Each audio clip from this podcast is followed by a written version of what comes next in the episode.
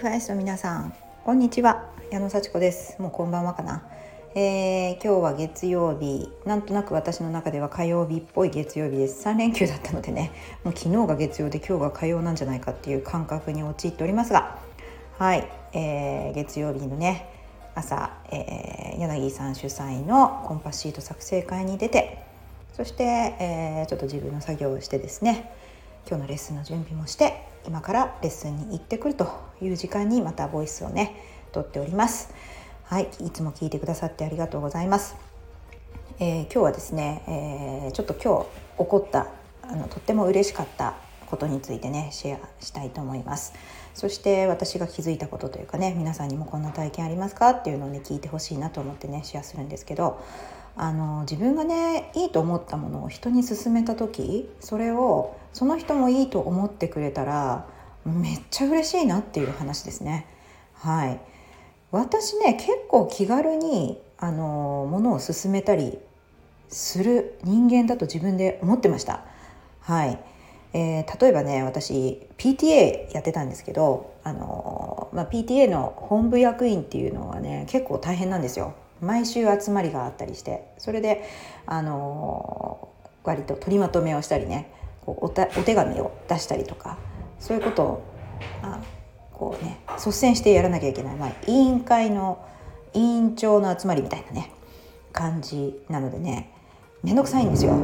だけどね何がいいかというとあのその本部役員っていうのを PTA でやるとあのもうね2ポイントつくみたいな感じなんですよ。で1人子供がいたら1ポイントはその学校にいる間にやらなきゃいけないっていうルールが大体どこの学校にもあって2人いたら2ポイント。3人いたら3ポイント。つまり普通だと3回そう役員をやんなきゃいけないんですけど本部役員は2ポイントつくんですよ。はい、そんな感じでね あのそれでそれでもねなり手がない時はね本部役員1回やったら3人いたら1回の役員で3ポイントつきますとかっていうルールに変わったりしてね本部役員あんまりこう忙しいのでやる人がいないからどんどんそのね条件がね良くなってきてやったら子どもの分あのポイントつきますよみたいに最近はなってきてます。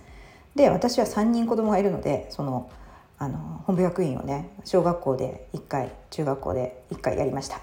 それであのそれも副会長会長みたいな感じでねどうせやるんだったら長とつくやつをやろうと思って副 会長やって会長やったという。で、結構大変は大変だったんですけどお仕事してたら普通にやる文章を作ったりとか文章チェックして連絡したりとかっていうね普通のお仕事のこうなんか作業をこうこなせばよくってあとは校長先生とお話ししたりとかいろんなお母さん方とお話をして交流をしてその意見を吸い上げて校長先生に言ったり逆に校長先生からのことをねみんなに伝えたりでたまには市に行って市市への要望書を出したりそういうね、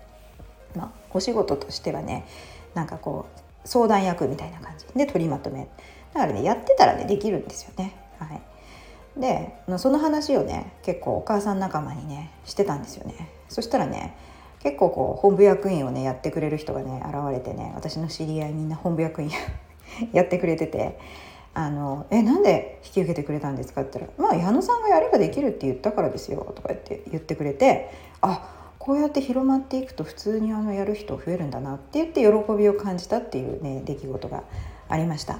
はい、だけどねやっぱり断れる時には断られるんですよ。うん、私はいいからとかねあの矢野さんだからできるんだよとかって言われたりして結構私がいくら勧めてもあのやってくれないっていう経験も割としててなんかこうやってくれるといいのになって思って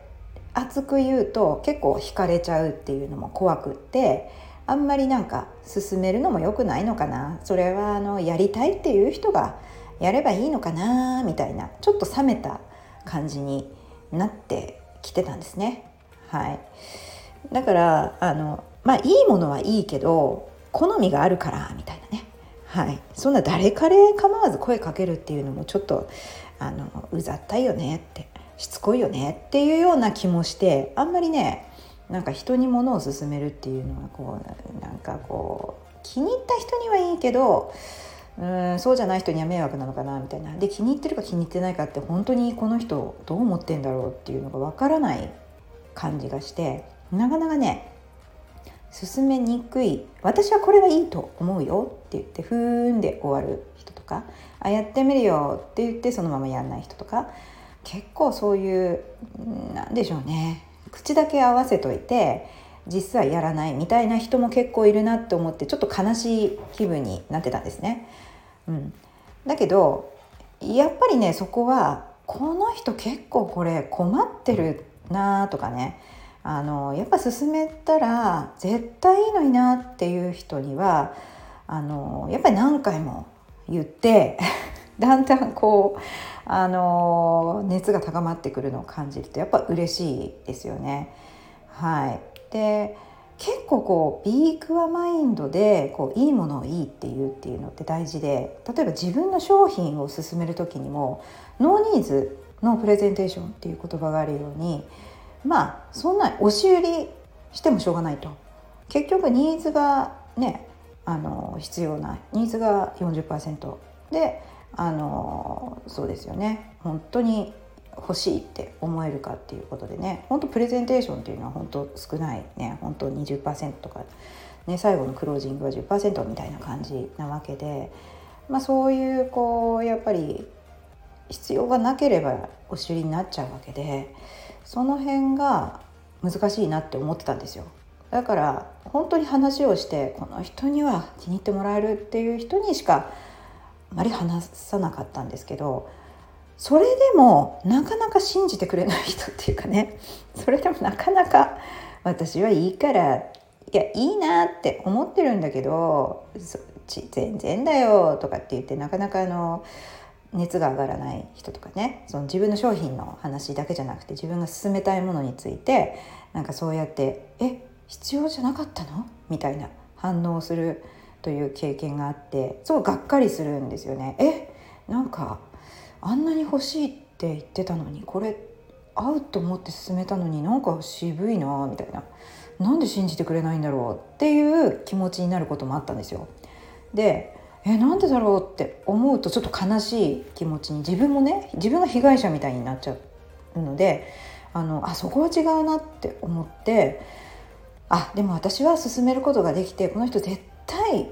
絶対分かってくれるはずって必ずそこに行き着くはずっていうふうに信じてでもそんなに押し押すだけじゃなくてあの反応を見ながらあの優しくというかねその断るごとにちょっと言い方変えたり。ちょっと あのまた話を聞いたりこっちから押すだけじゃなくて話を聞いたりちょっと本音ベースで自分の話してみたりそういうのを繰り返していた時にやっぱりいいですねみたいに言ってくれた時があってなんかその時は本当に本当に嬉しかったです。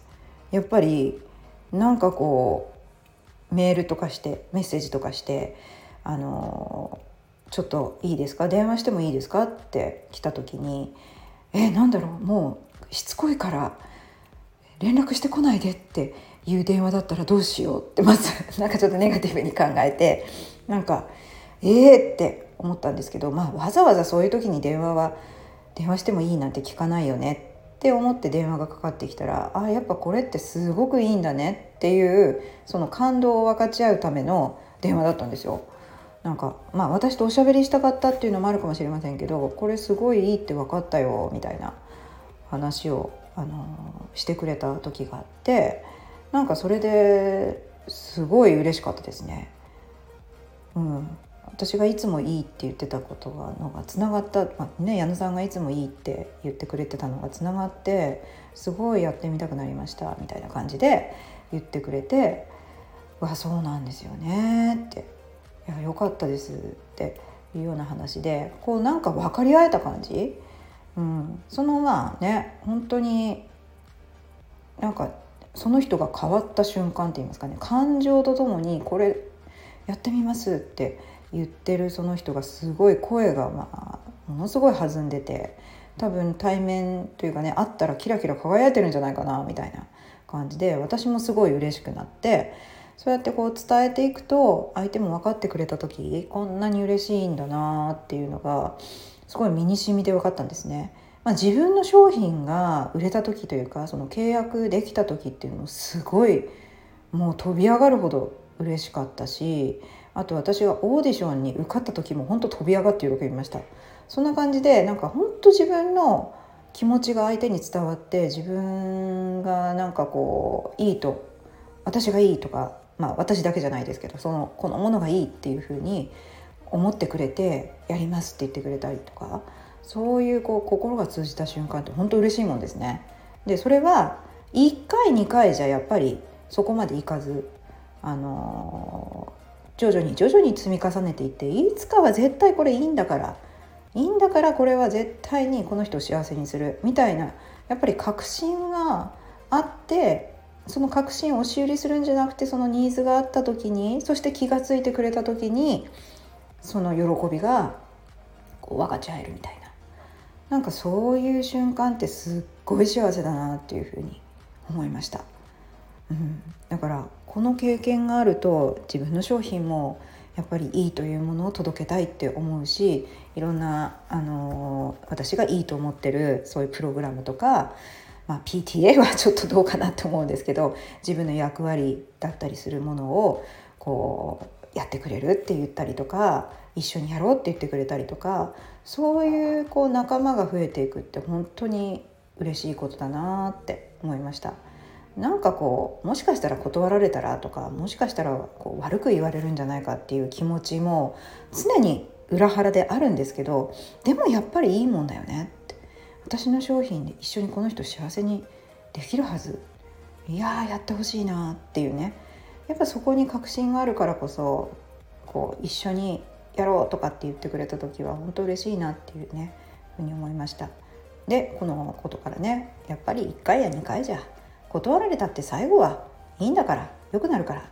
でこれはまあ子供とかにも言えることでもう毎日私はこうなんか敗北感味わってます。起きなかったり遅れていったりうんなんか言うこと聞かなかったり全然無視されたり逆に怒られたり なんか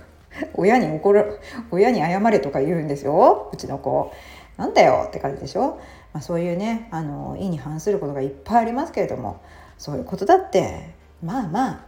あるよ。みたいな。絶対最後良くなるから。絶対最後は手を取り合って笑ったり「ママありがとう」って言ってくれたり「よかったよこのうちに生まれて」って言ってくれるような日が来るからみたいに思えばなんか嬉しいなって思いながらもうしょうがないな。うん頑張れっていうふうに言えるのかな。まあ最後はまた子供の話になりましたけどもね。まあ悩んでるからこそこうやっぱり希望は忘れずにあのしっかり本当に欲しい未来を思い浮かべてこうなったらいいなっていうのは絶対手に入るから。それを信じてコツコツコツコツ行動していくっていうのが大事だなと思いました。で本当に分かってもらえた時って本当嬉しい。はい。そんな話でね今日も聞いてくださってありがとうございました。じゃあまたね